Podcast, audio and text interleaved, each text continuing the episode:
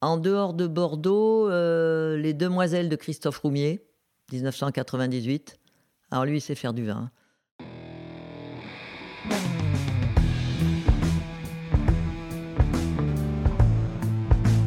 Le vin, le jaja, le pinard, le pif. Il existe une ribambelle de termes pour désigner ce breuvage que nous aimons tant, le jus de raisin fermenté. Et c'est parce que nous l'aimons plus que tout que nous voulons mieux comprendre ce qui fait un bon vin. Cépage, climat et terroir y participent, mais avant tout, il y a la patte des vigneronnes et des vignerons. Je suis Romain, Je suis Florian. Je suis Antoine. nous sommes trois copains et nous vous emmenons à la rencontre de ces hommes et de ces femmes dans leur domaine pour les interroger sur la magie de leur métier et leur vie au milieu des raisins, des vignes et des barriques. Bienvenue à toutes et à tous dans le bon grain de l'ivresse.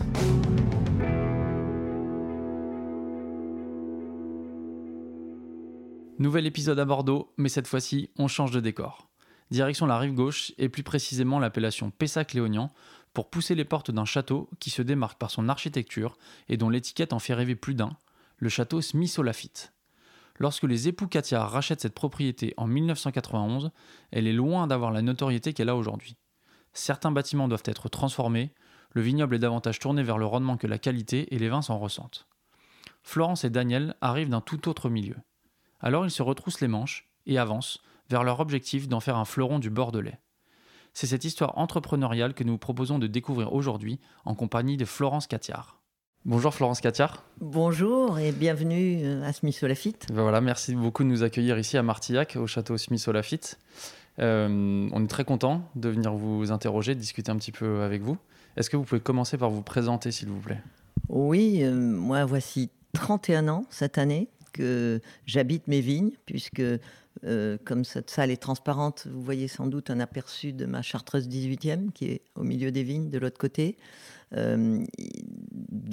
Ici, vous avez les sources de Caudalie qui sont un 5 étoiles, palace des vignes, avec un chef biétoilé qui ne sont pas ouverts pour l'instant, qui ouvriront le 1er avril. Mais ce qui est le plus important, c'est là où nous sommes, c'est au sommet de Haut-Lafitte, qui veut dire haute colline en vieux français. Et là, c'est le château Smith-Lafitte. Et je suis très heureuse d'habiter sur place depuis 31 ans. L'histoire du château, elle remonte au XIVe siècle. C'est ça. Mais en vous- 1365, Verrier du Bosc a été le premier propriétaire dans une économie un peu vivrière à l'époque. hein. Ils avaient des, des vignes, je pense, des, des- il y avait des chênes, des glands pour les cochons. C'était plus petit qu'aujourd'hui, mais on est toujours d'un seul tenant, euh, six siècles et demi après. Vous, votre histoire avec euh, le château, elle commence en 1991. Mais avant ça, vous avez déjà eu une vie assez riche. Est-ce que vous pouvez nous en parler un petit peu, s'il vous plaît? Oui, rapidement, c'est notre troisième vie en fait. C'est ce qui explique qu'avec mon mari, ça fait plus qu'un demi-siècle que nous sommes ensemble et je pense que c'est peut-être le secret d'avoir changé trois fois. Euh, on s'est connus euh, parce qu'on était les seuls étudiants dans l'équipe de France de ski. Lui était un cran plus haut que moi, il avait le coq, c'est-à-dire la consécration. Euh, Il aurait pu courir les Jeux Olympiques et moi j'étais en équipe réserve. Vous êtes des Savoyards tous les deux, c'est ça? Non, Non? moi j'étais la sélectionnée des Alpes du Sud, ce qui à l'entendre est beaucoup moins sérieux puisque j'étais plutôt slalomeuse et slalom géant. Lui était descendeur, il était Dauphiné Savoie, lui. Et en fait, on nous obligeait à courir les trois disciplines à l'époque. C'était pas comme aujourd'hui où les, les- les jeunes filles et les garçons sont spécialisés. D'ailleurs, je suis tellement contente que Clément Noël, je, je crois qu'il a gagné, je l'ai quitté à 7h30 Le slalom?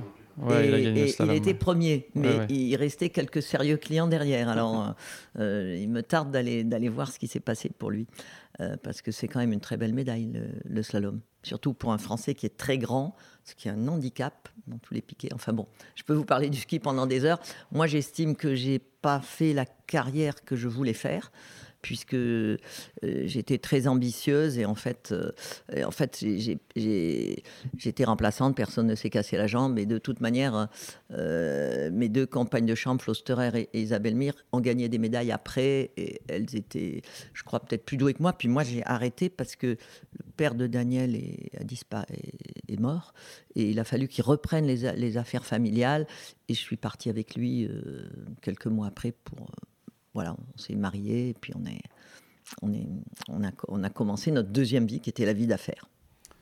Les affaires familiales donc de votre euh, mari Daniel, c'était des épiceries à l'époque qui ont pris un petit peu plus d'ampleur euh, par la suite? Avec des petites supérettes et il y avait quand même un supermarché en construction.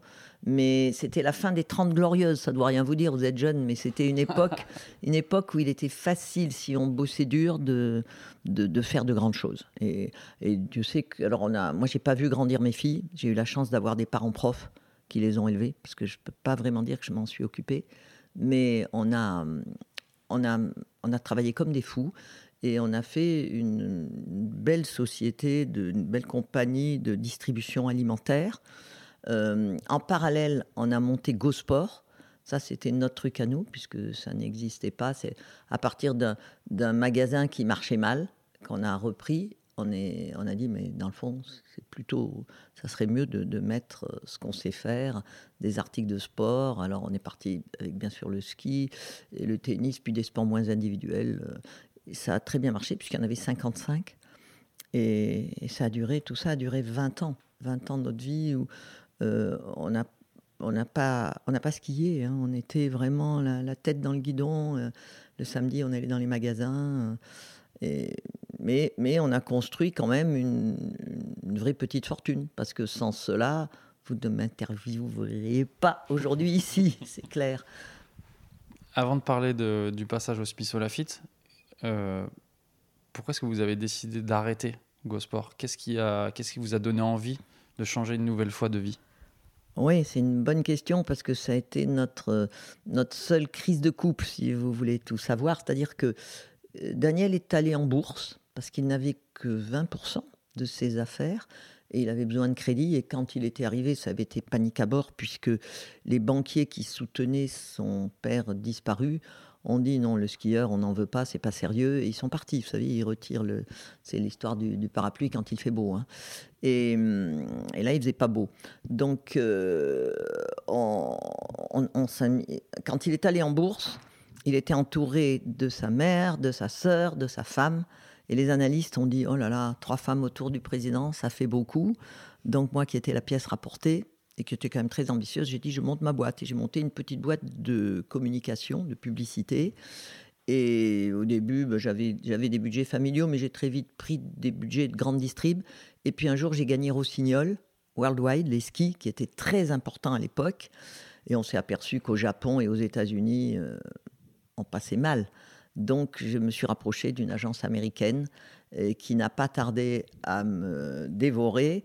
Euh, mais je suis quand même devenue vice-présidente. Enfin, je fais courte une longue histoire. Et là, on se croisait avec mon mari dans les aéroports. Donc, euh, moi, j'avais un patron anglais et américain. Donc, j'étais souvent à Londres ou à New York.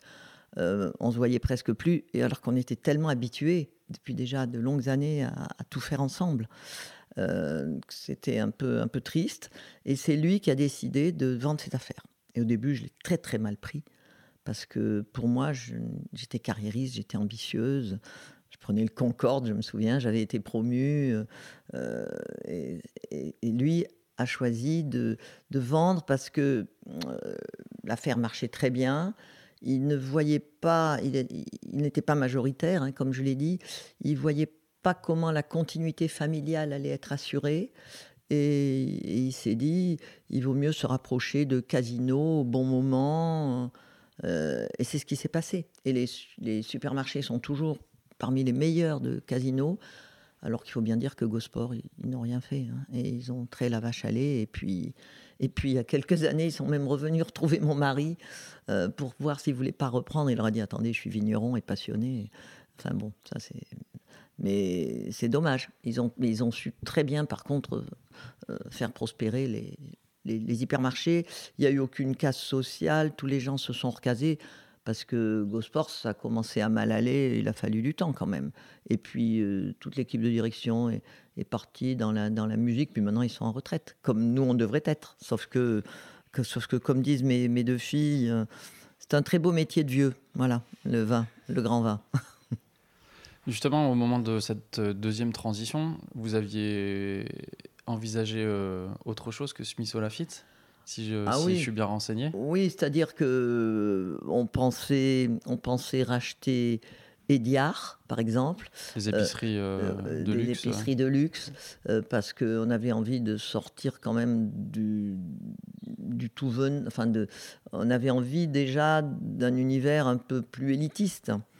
Mais le prix qu'on a proposé a été doublé par un concurrent qui l'a remis euh, sur le marché trois ans après au prix qu'on avait proposé. Donc on n'était pas, pas si nul. Mais nous, entre-temps, on avait, on avait regardé la mode, c'était absolument pas pour nous. Les parfums, c'était beaucoup trop cher.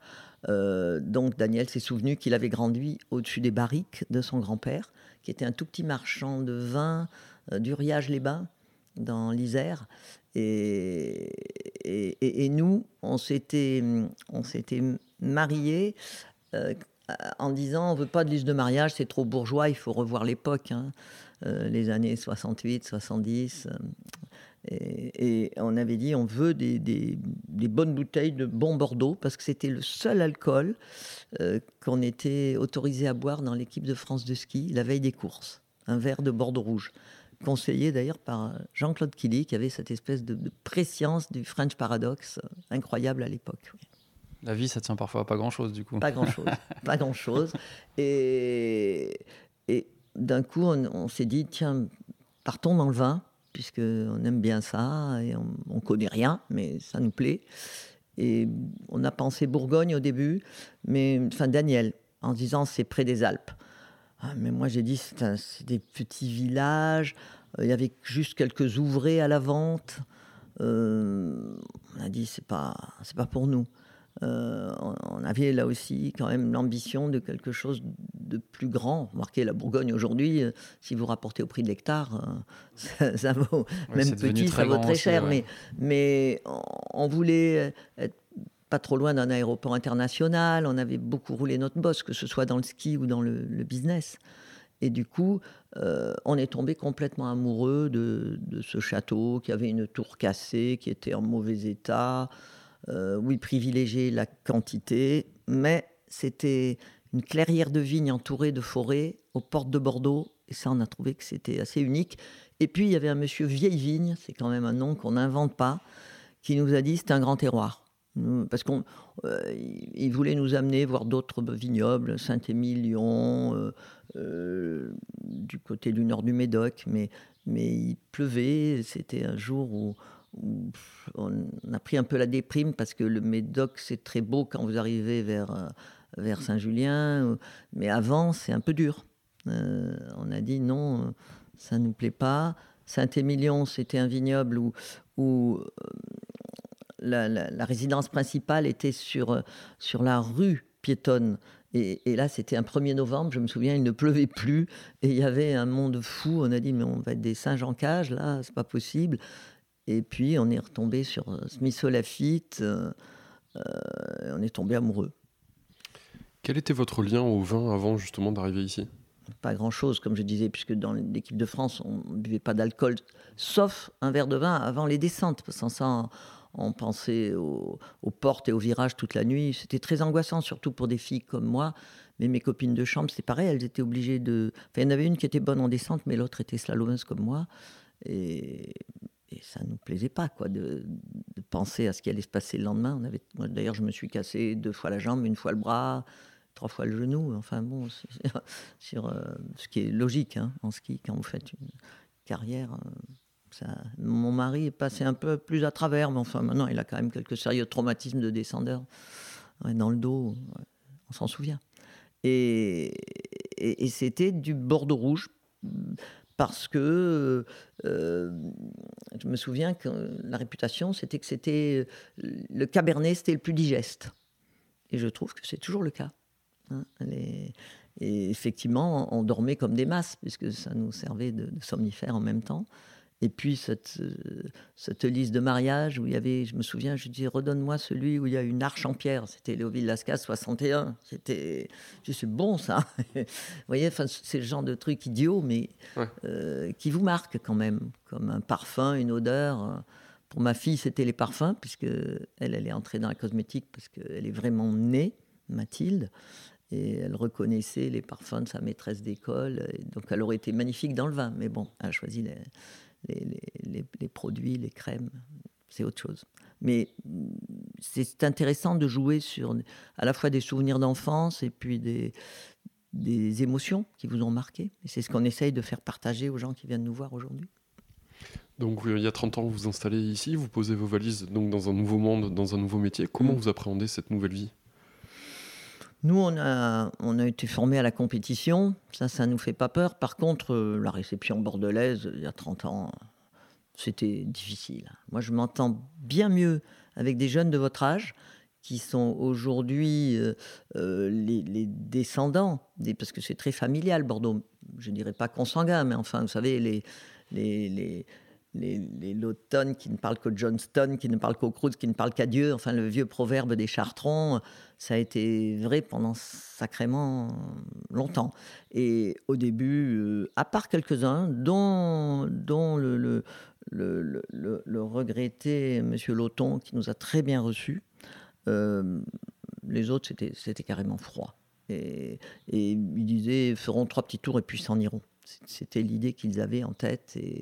Et je crois que c'est notre pugnacité, notre persévérance, parce que on a tout eu. Hein. Euh, moi, j'aime bien oublier, oublier les petites mesquineries, même si mon mari est, beaucoup plus généreux que moi. Euh, comme je dis, moi, je, ne suis jamais dans la, dans la vengeance ou la rancœur, les passions tristes des Français, mais j'ai de la mémoire. Alors que Daniel, il oublie les mauvais souvenirs on essaye de regarder l'avant. Je crois que c'est un, des secrets de, de, la vie bonne, hein, si on peut dire. La propriété était dans quel état quand vous êtes arrivé euh, au début des années 90 Qu'est-ce que vous avez trouvé ici? C'était tout le contraire. si vous voulez, euh, le, heureusement, euh, le régisseur était âgé. Et je dois dire qu'on l'a élégamment poussé vers la sortie avec une jolie retraite. Et parce que lui, il était très fier de remplir ces immenses cuves, il y en avait qui étaient toutes neuves d'ailleurs, jusqu'à, jusqu'en haut, à chaque vendange.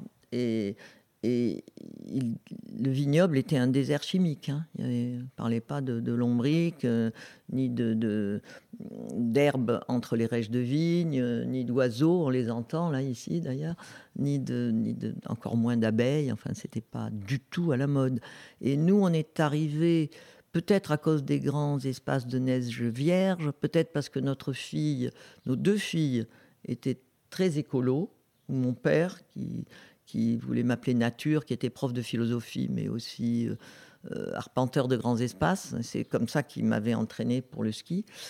On est arrivé ici avec plein d'idées euh, très à la mode aujourd'hui, pas du tout à la mode à l'époque, et ça a été une catastrophe parce qu'on ne passe pas en claquant dans les doigts, surtout il y a 30 ans où il n'y avait aucun produit bio euh, à la vente, rien. Il n'y avait que des phytos, c'est-à-dire herbicides et pesticides.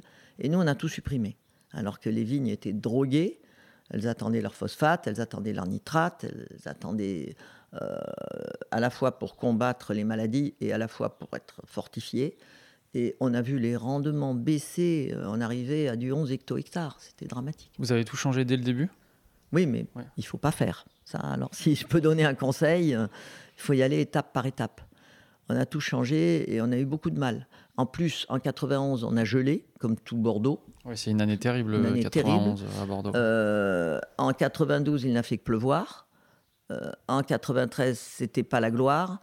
Et on a commencé à, à mettre de. On a, on a lancé une tonnellerie, nous, en 93, qui était fou.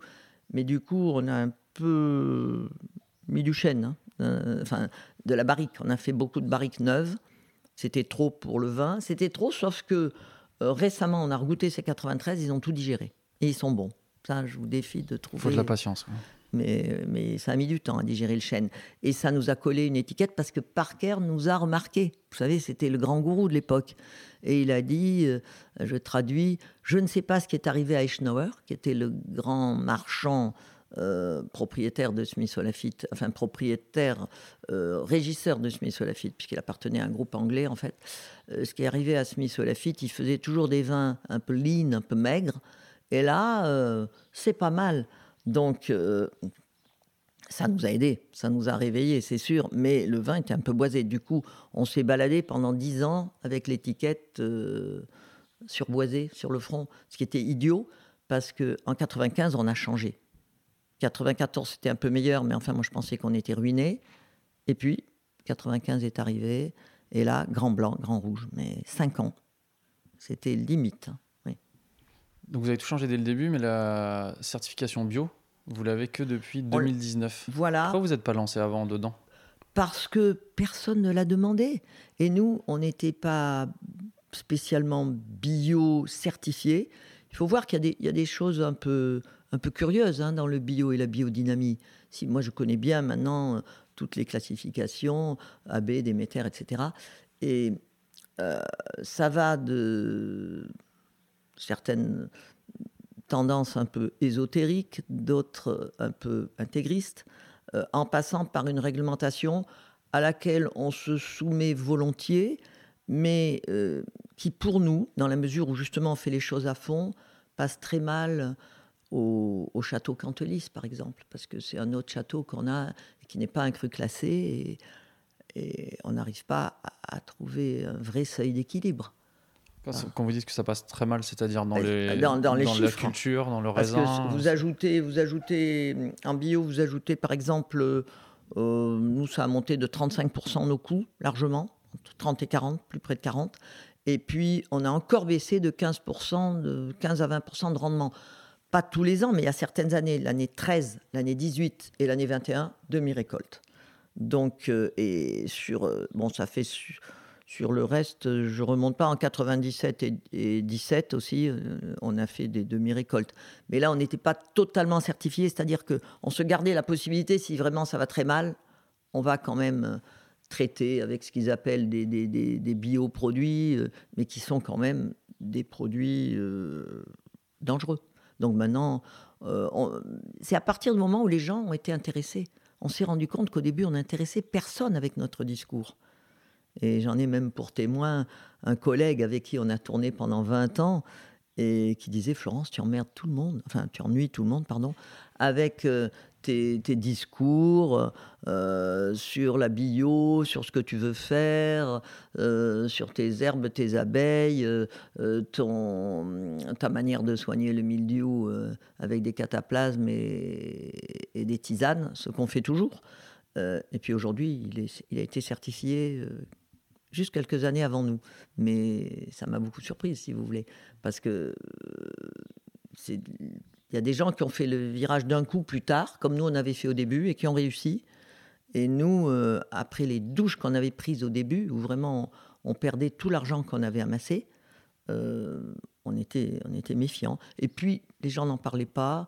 Et on disait, nous, on est, on est toujours dans la bioprécision. C'est-à-dire que, par exemple, en 21, si vous voulez, on estime qu'on a, qu'on a sauvé, le vin qui reste, il n'y en a que la moitié, mais il est très joli. Pourquoi il est très joli? Parce que on a été les pionniers dans, et ça c'était il y a longtemps, dans le, tri optique informatisé, visuel. Enfin, on en a deux maintenant. Mais ça ne suffisait pas en 21, parce que le mildiou qui n'altère pas la qualité, mais qui altère très sérieusement la quantité, les petites graines séchées restent accrochées, ou les petites graines un peu vertes, voyez. Et là, on a, on a mis euh, une tribée. Moi, je j'en voulais pas parce que j'ai dit, mais qu'est-ce que ça va être que cette soupe sucrée? Sauf que nos, ingénieurs agronomes et œnologues, on en a deux, ils ont eu l'idée de ne mettre aucun sucre et de participer à une étude prototypale, mais qui depuis n'est plus un prototype et tout le monde en veut depuis. Euh, C'est-à-dire que c'est un balai qui passe sur l'eau et qui, qui trie, ça s'appelle le densibé, ça trie par densité. Donc ça, ça nous a encore enlevé beaucoup de récoltes, mais ce qui reste est magnifique. Votre recherche, au fond, là, c'est la qualité du raisin, c'est la qualité du vin. C'est pour ça que vous vous êtes euh, lancé dans la bioprécision, euh, Totalement. l'agriculture biologique? Totalement. Totalement, parce que si vous avez de grands raisins, vous avez de grands vins, c'est évident. Et le vrai combat aujourd'hui est à la vigne. Donc euh, Fabien Tedgen, qui est notre directeur technique et directeur général, il, a commencé à passer euh, dix ans de sa vie à la vigne. Et ensuite, il est devenu aussi patron déchets, où il s'appuie sur euh, Yann, qui est, un, garçon formidable, euh, mais qui est moins à la vigne. Et on a le patron des vignes, lui, il est, venu faire les vendanges il y a dix ans. Et puis, il a monté tous les échelons. Et aujourd'hui, il, euh, il les dirige et il a comme second un jeune ingénieur agro-œnologue. Amusant parce que c'est le self, le, streetwise, le self-taught, si je puis dire. Il avait été restaurateur à Londres, hein, ça n'a rien à voir. Mais son resto avait un peu foiré, je crois. Et du coup, il s'est refait une super carrière chez nous, donc c'était- c'était bien. Et, et on, on a cette chance d'avoir une équipe très soudée. Euh, Fabien habite à l'autre bout du vignoble, nous on habite sur place. C'est un avantage énorme par rapport à la certification bio. Parce qu'il faut traiter en un jour avec des, fleurs de soufre et, il faut aller vite et avec des tracteurs aux roues très larges, allégés. Dans les, dans les portions merlot, on a, des chenillettes maintenant. Euh, et on a aussi sept chevaux qui, eux, servent au blanc. Et pour nos 10 hectares et demi de blanc, ils sont très utiles. Et puis de temps en temps, vous les verrez sur les rouges pour des traitements spécifiques euh, biodynamie. Est-ce que vous avez vu quelque chose changer dans les vignes et dans le vin à force d'appliquer cette méthode-là euh, année après année? Tout à fait, tout à fait. Même si on ne croit pas, nous, du tout à la mystique biodynamique. hein. Moi, j'ai euh, fille de prof, j'ai lu Steiner, j'ai lu Maria Thun. J'accroche un peu plus avec Maria qu'avec Steiner, mais je trouve qu'il y a, un- tissu d'ésotérisme mystique euh, qui, je décroche. hein. Euh, et par contre, il y a des portions passionnantes sur l'agriculture et sur la conduite des vignes. Euh, mais on s'est fait aussi notre propre philosophie. À la limite, on est plus phytothérapiste, nous, que biodynamicien, puisque nous avons euh, nos propres cultures de plantes euh, qui sont dans la clairière. Il faudrait venir les voir un jour, dans les clairières de nos forêts, puisqu'on a 65 hectares de forêt. Et on a un érial, donc une, ferme dans, dans nos forêts, où on fait sécher, on a aménagé l'étage supérieur, on fait sécher nos plantes, on les broie, et ensuite, on, a, bien sûr, on a la, fougère, les orties et, la prêle qui pousse naturellement. Et on a six autres variétés qu'on utilise soit en tisane, soit en décoction, soit en biodynamisation. On a donc trois grosses euh, euh, tisanières, si je puis dire. Et, ça, on a vu le résultat. Alors, ce qui aide aussi, c'est que nos gens sont très attachés à leur parcelle. Et, on, fait former toutes nos équipes. On est aidé par Jacques Fourez, qui est un gars qui connaît bien la, question. Euh, moi, je, transmets à tous des portions, parce que maintenant, il y a des jolis livres qui, qui sortent. Hein. Quelle vigne pour demain? Parce qu'il faut, par exemple, tenir compte du changement climatique. Il faut... C'était ma question suivante. oui. Ah, d'accord.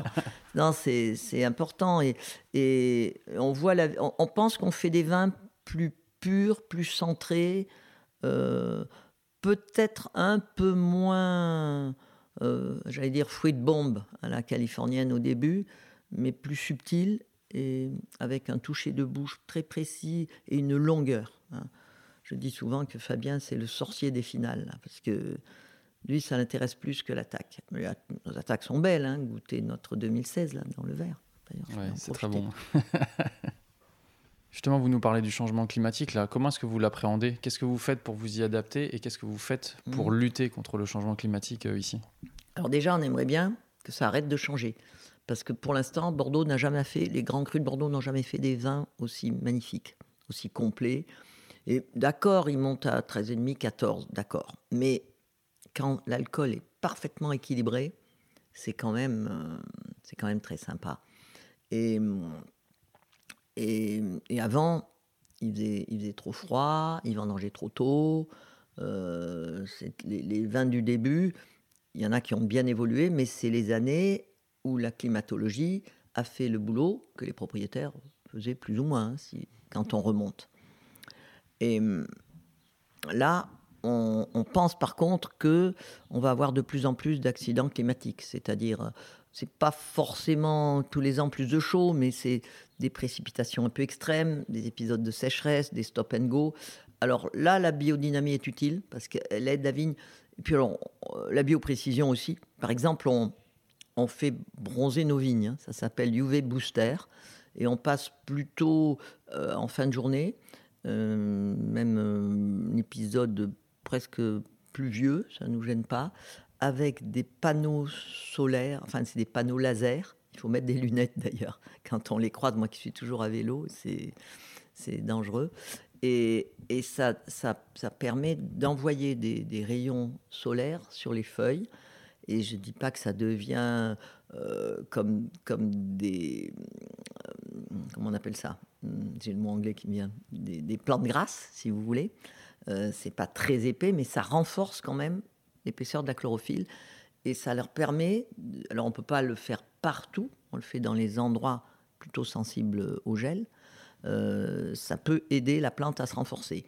En parallèle, on fait euh, des, traitements avec la valériane qui prépare mieux la vigne au gel aussi, parce que le gel nous embête presque plus. Alors, c'était surtout vrai à Château-Cantlis. Ici, les vieux terroirs, comme quoi les anciens, ils avaient du flair. Ils savaient. Et c'est dans les 10 hectares qu'on a rajouté qu'on a quelques problèmes. Et aussi Château-le-Til, qui est un château voisin, qui lui a un terroir euh, vraiment magnifique et qui peut supporter d'être bio, comme nous aussi. Donc là, on a plusieurs traitements euh, pour à la fois euh, aider la plante à supporter, comme je disais, les épisodes de, stop and go et, de gel, qui sont les épisodes qui nous ennuient le plus euh, en fonction du, climat. Euh, on, a assez de réserves pour ne pas prévoir d'irriguer en bordelais, de réserves d'eau, ce qui est important. L'aquitaine, hein, aquifère, ça s'appelle la table du lavoir parce que c'était l'endroit, le resto de ma fille, où les, vendangeuses lavaient les, affaires de leurs hommes euh, au siècle dernier. Et il y avait plusieurs résurgences d'eau dans, dans cette magnifique Gironde-là. Et donc, euh, on, on, a quand même la plus grande forêt d'Europe non polluée aussi, les Landes qui sont juste derrière nous. Euh, on a de bonnes barrières anticlimatiques. On a planté des arbres. Alors, l'agroforesterie, moi, je suis très ravi d'avoir ces 65 hectares de forêt qui nous, qui nous bordent. Hein, et Dieu sait qu'on a des pressions pour que on pourrait planter 8 hectares de plus. On ne le fait pas parce qu'on pense que ce ne sont pas les 8 meilleurs. Et en plus, couper ces grands pins et ces grands chênes, ça nous ferait mal au cœur. Donc on préfère installer 10 ruches. Il y en a 7 qui marchent, 3 qui ont été fusillés par les frelons asiatiques. Vous voyez, on, comme on habite là, on se balade là tous les dimanches, on connaît par cœur. Euh, D'ailleurs, on a, je suis aidé par José Lepiez, qui est un, artiste, mais plus que ça, c'est un artiste réflexif, si je puis dire. Il réfléchit tout le temps sur, la vie des arbres. Et mm, on a fait ensemble 15 euh, hectares de land art, où on se promène et on éveille ses sens. Et on est persuadé que tout ça peut aider. Alors, on plante des arbres au milieu. On a Noé, Noé qui sont, qui sont maintenant grandes, qui nous posent des problèmes de gel autour des haies parce qu'on ne les a pas coupées. Il faudra peut-être qu'on les taille. Elles montent à 5-6 mètres et elles projettent de l'ombre. Mais en même temps, elles sont euh, mellifères, fructifères. Euh, les arbres qu'on a plantés, d'ailleurs, sont des arbres bourrés d'insectes. Mais on n'y croit pas que ça parce que c'est vachement compliqué de planter au milieu des rêches de vigne hein, pour, les, pour les tracteurs, pour les chevaux, pour, euh, pour tous ceux qui travaillent la vigne. Alors, la mode aujourd'hui, c'est de dire on fait plus de couvert végétal. Ok, mais quand l'herbe va monter plus haut que les grappes, qu'est-ce que vous faites? Enfin, euh, il y a beaucoup de discours en ce moment. Hein. Nous, on, on, vit nos vignes tous les jours, donc on sait que on, on essaye de pas se faire dépasser par l'envie de compter des choses parce que il y a les Américains diraient il y a beaucoup de bullshit. Quoi. C'est, compliqué hein, de, rester fidèle à son credo. C'est ce qu'on fait. Mais euh, on essaye tout. Il y a des choses qui ne marchent pas. On a mis de la paille, par exemple. Euh, ben, la paille, euh, heureusement qu'on l'a mise que sur une parcelle. on, on a enlevé la paille, soi-disant au bon moment, mais ça avait terriblement refroidi le sol. Ça a gelé la parcelle a gelé. Euh, qu'est-ce qu'on a fait encore? Euh, Il y a peu de choses. On a, essayé la start-up des algues. Résultat moyen pour l'instant. On a essayé aussi, ça c'est intéressant, on n'a pas fini. On a des, plantations euh, qui absorbent le cuivre quand on renouvelle une parcelle ou entre les rêches de vigne. C'est une plante spéciale qui absorbe le cuivre qu'on coupe et ça peut intéresser notre fille en parfumerie, enfin en cosmétique, d'avoir le résidu. Ça marche plus ou moins parce que quand il y a un bon coup de sécheresse, la plante elle est un peu HS. Enfin, euh, on fait on fait tout ce qu'on peut, on essaye tout, on a appris pas mal de choses. Euh, la biodynamie nous aide à absorber les, comme je disais, les, les déficits hydriques qui peuvent menacer la plante. Mais on, quand il pleut sur la fleur, par exemple, ben, on pleure avec. Hein. C'est la coulure du merlot, c'est pas, ça s'arrête pas comme ça. On, fait tout ce qu'on peut faire. Et pour l'instant, on s'en sort pas trop mal. Il n'y a que nos rendements qui ne sont pas assez, assez, assez hauts, ça c'est sûr. Je voudrais qu'on parle de vin un petit peu, euh, plus précisément. vous avez déjà utilisé le qualificatif euh, grand vin pour parler de Smith Olafite. Bien sûr. C'est quoi pour vous un grand vin? Un grand vin, c'est bon, c'est polysensuel, mais tous les vins sont polysensuels. Mais c'est un vin dont vous vous souviendrez, dont vous vous souviendrez, qui va quand même ça va être une rencontre entre euh, ben, l'alchimie de votre palais et, cette autre alchimie qui vient à la fois de la climatologie, euh, du cépage, de la nature du sol. Et ça, c'est quand même très important. Le terroir, ça existe, qu'on le veuille ou non, ça existe. Hein. Après 30 ans, je peux en parler. Parce qu'il y a des endroits qui donneront jamais du premier vin chez nous, qui donneront toujours du second vin, même dans cette magnifique euh, euh, espace en double hamac de Smith Olafite. Et puis, si vous goûtez un grand vin, ben, l'attaque de bouche doit être, enfin, le, premier nez comme le deuxième doit être très parfumé. L'attaque en bouche doit être solide. Ça doit pas avoir de creux au milieu. Ça, c'est très important parce que souvent, souvent, c'est là que les petits vins, les, rosés. Moi, j'aime pas les rosés parce que c'est un flash très agréable en, en, en flaveur, si je puis dire. Puis après, ça tombe. C'est, je trouve ça un, petit peu dommage, quoi. Alors bon, je sais qu'il y a des rosés qui se veulent de collection. Mon mari aime bien ça. Alors s'il était là, il me contredirait. Mais euh, on fait un très joli rosé parce qu'il n'a pas besoin d'être réacidifié. On met moitié cabernet, moitié merlot. On, on le fait dans les grandes traditions des meilleurs du midi il nous coûte plus cher à faire qu'à vendre. Alors c'est peut-être aussi pour ça que j'ai un peu une dent contre lui.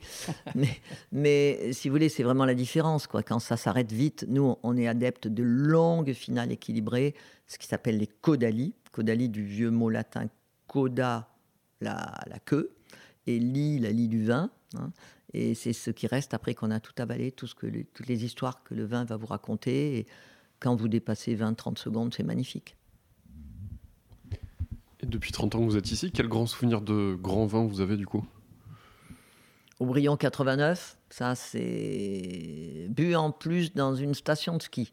Et c'est, euh, je suis très très triste parce qu'il a vendu son château. C'est Michel Tesseron qui a, qui a vendu euh, euh, la Font Rocher. Je lui en veux un peu pour ça. Mais c'est lui qui m'a fait goûter mon premier 89 Aubryon et j'avais, j'avais trouvé ça magnifique. 45 euh, moutons Rothschild, ça c'est un banquier américain qui m'a fait goûter ça. J'ai eu les larmes aux yeux. Et puis, euh, en Smith Solafite, il y a quelques, quelques vins très sérieux. Hein, très sérieux. Le 9 et 10, c'est magnifique. Même si on préfère 10, et si maintenant je me sens un peu obligé de me rendre à l'opinion de mon mari, qui préfère le 10. Moi, j'ai longtemps préféré le 9, parce que excessivement voluptueux mais le 10 c'est plus de son terroir. 15 euh, et 16, 18, 19, 20, ça c'est des Smith qui, qui vont durer, durer pour mes petits-enfants et, et qui m'ont beaucoup ému. Et en dehors de Bordeaux? En dehors de Bordeaux, euh, Les Demoiselles de Christophe Roumier, 1998. Alors lui, il sait faire du vin. Parce que, parce que même si moi, je, je pinote pas trop, quoi, euh, parce que souvent je trouve que je trouve que c'est un peu, un peu fin, un peu à la limite. Euh, les pinots d'Oregon me, me marquent presque plus parfois, hein, parfois. Mais je trouve qu'il fait des grands vins et ça, ça c'est, j'ai trouvé ça magnifique. Et puis on a un cousin très éloigné euh, qu'on voit très peu, mais dont on a eu le fils en stage ici et qui s'appelle euh, Sylvain Catiard, qui habite Von Romanet, Et alors, il fait des sérieux vins. hein. Et, avant, on, échangeait les bouteilles. Aujourd'hui, euh, il n'est pas trop d'accord. Ça vaut encore euh, deux, trois, fois- trois fois, quatre fois plus cher que le nôtre. Voilà. Qu'est-ce qu'il vous reste à faire ici à Smith Qu'est-ce que vous avez envie de faire dans les années qui viennent pour que le vin soit encore meilleur? Alors, pour que le vin soit encore meilleur, c'est le travail à la vigne, parce que dans les chais, on est excellent, mais aujourd'hui, il y a un paquet d'excellence, hein, c'est-à-dire 100% gravité. Alors, selon les années, on met, on met les, les tiges de, des grappes, mais on ne les met que lorsqu'elles sont vraiment roussies. Euh, selon les années, on, on extrait plus ou moins. Euh, ils se sont séparés des, pigeurs hydrauliques que mon mari avait achetés pour eux parce que ça n'atteint pas les coins de, la petite cuve en bois. Vous avez vu, on est, on est, on est à la fois très traditionnel et très en pointe. hein. Et ça, on veut le rester et on continue. Là, on est en train de, de tester des, des GPS embarqués, tracteurs, après les drones, les satellites. Enfin, on fait tout et on va continuer. Ça, c'est clair. On teste les tracteurs électriques. mais Pour l'instant, ils ne marchent pas 8 heures. Et, et ici, on a un problème. C'est qu'on est quand même une maison ouverte. Euh, avec nos œuvres d'art, en plus, les gens se baladent, adorent. Et, et si vous employez des robots, on a, Dieu sait qu'on a essayé des robots, il y en a qui commencent à être pas mal, eh ben, il, faut, il faut tout fermer. Parce que vous ne pouvez pas permettre qu'un client de l'hôtel ou un, promeneur euh, se balade devant le robot. C'est dangereux. Et surtout s'il y a un enfant. Donc, c'est si vous voulez, on, on a toutes les contraintes, mais on essaye tout et on va, on va, on va le faire, on va, on va y arriver. Euh, et puis, on continue à fond dans la, dans la biodynamie euh, parce qu'il y a des bons résultats et qui sont lents, mais qu'on apprécie. Et donc ici, il faut rester dans les trois meilleurs blancs et on est toujours dans les 20 meilleurs rouges, mais on veut être dans les 10. hein. Donc euh, même si on vend maintenant nos rouges souvent plus cher que le blanc, on peut encore progresser et on, on va le faire. Vous m'amenez sur la question du prix. Aujourd'hui, vos vins, ils se vendent autour de 100 euros au prix public. C'est ça ça. l'ordre de grandeur. Est-ce que vous pensez qu'ils sont à leur juste prix? Ils sont intéressants parce que ils, sont, ils ont les notes des, des premiers ou des, des, des super seconds, comme on les appelle. Ils ont vraiment, alors là, on n'a aucun complexe. hein. Quand vous regardez les gens qui comptent et qui ont un palais, on a- on- on ne doute pas de nous, ça c'est clair. Et on est moins cher. Donc, euh, on a, si vous voulez, euh, je ne parle pas des premiers parce que là, il y a un plafond de verre et c'est la magie dans le cristal. hein. C'est le vrai luxe. C'est autre chose. Mais je parle des, des seconds, des super seconds, où là, il y a, a 15, 20 qu'on respecte vraiment, qui parfois sont un petit peu devant nous, parfois derrière. C'est pas les mêmes. Je parle du rouge, hein, parce qu'en blanc, euh, on peut faire ce qu'on veut en blanc. On sera suivi. On a 10 hectares, on a un blanc séquent. Ceux qui nous aiment, c'est pour la vie. Ceux qui ne nous aiment pas, ben, ils vont voir ailleurs. Mais en principe, euh, tout va bien. Et dans le rouge, tout va très bien aussi.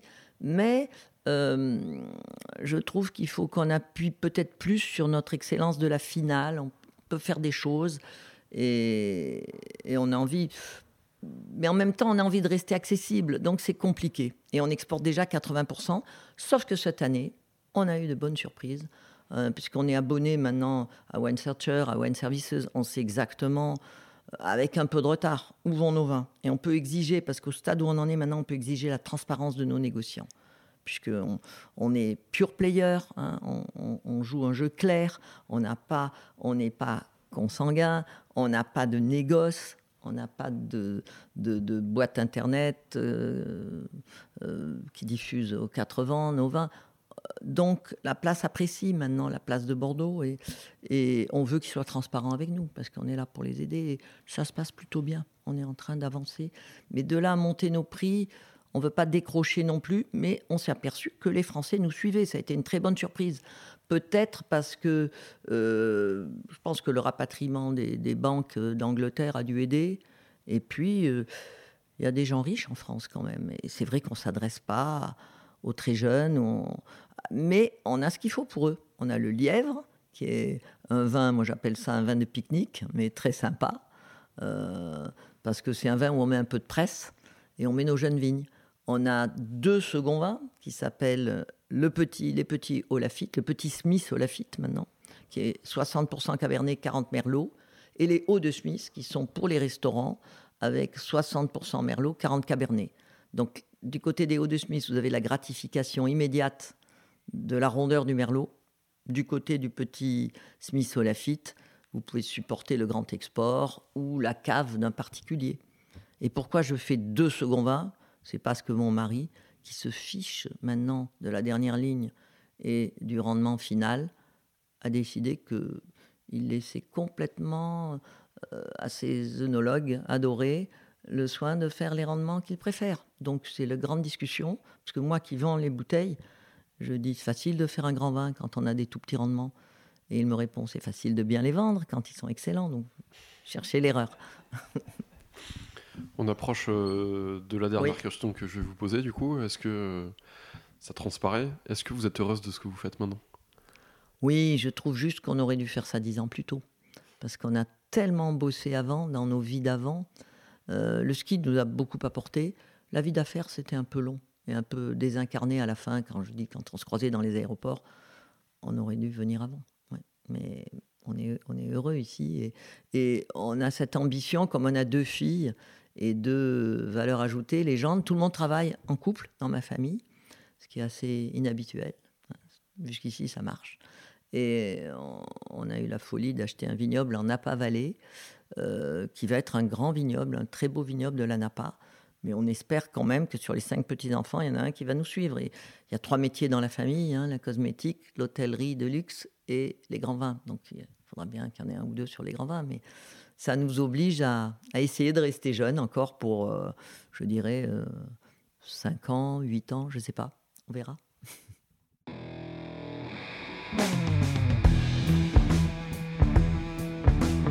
Florence, merci beaucoup pour votre accueil à Martillac et pour avoir partagé avec nous vos belles aventures. Bordeaux bouge et ça fait plaisir à voir et à goûter. Chers auditeurs, chères auditrices, j'espère que cet épisode vous a plu. Le château Smith au Lafitte vaut vraiment le détour, ne serait-ce que pour son architecture. Et c'est dans les vignes que l'on peut comprendre beaucoup de choses, que l'on sent l'esprit et l'âme d'un lieu que l'on retrouve ensuite dans les vins. Alors zou, en voiture ou à vélo, direction Martillac. Merci à toutes et à tous pour votre fidélité et votre soutien actif en étoiles, commentaires et dons sur notre page Tipeee, tipeee.com slash le bon grain de l'ivresse. C'est pour vous et grâce à vous que nous faisons tout ça, alors merci. À la réalisation aujourd'hui, Antoine Sica, Florian Nunez et moi-même Romain Becker. Merci à Manu pour la post-production, à Emmanuel Doré pour le générique original et à Léna Mazilu pour les graphismes. On se retrouve très vite pour de nouvelles aventures viticoles. D'ici là, éclatez-vous et buvez bon!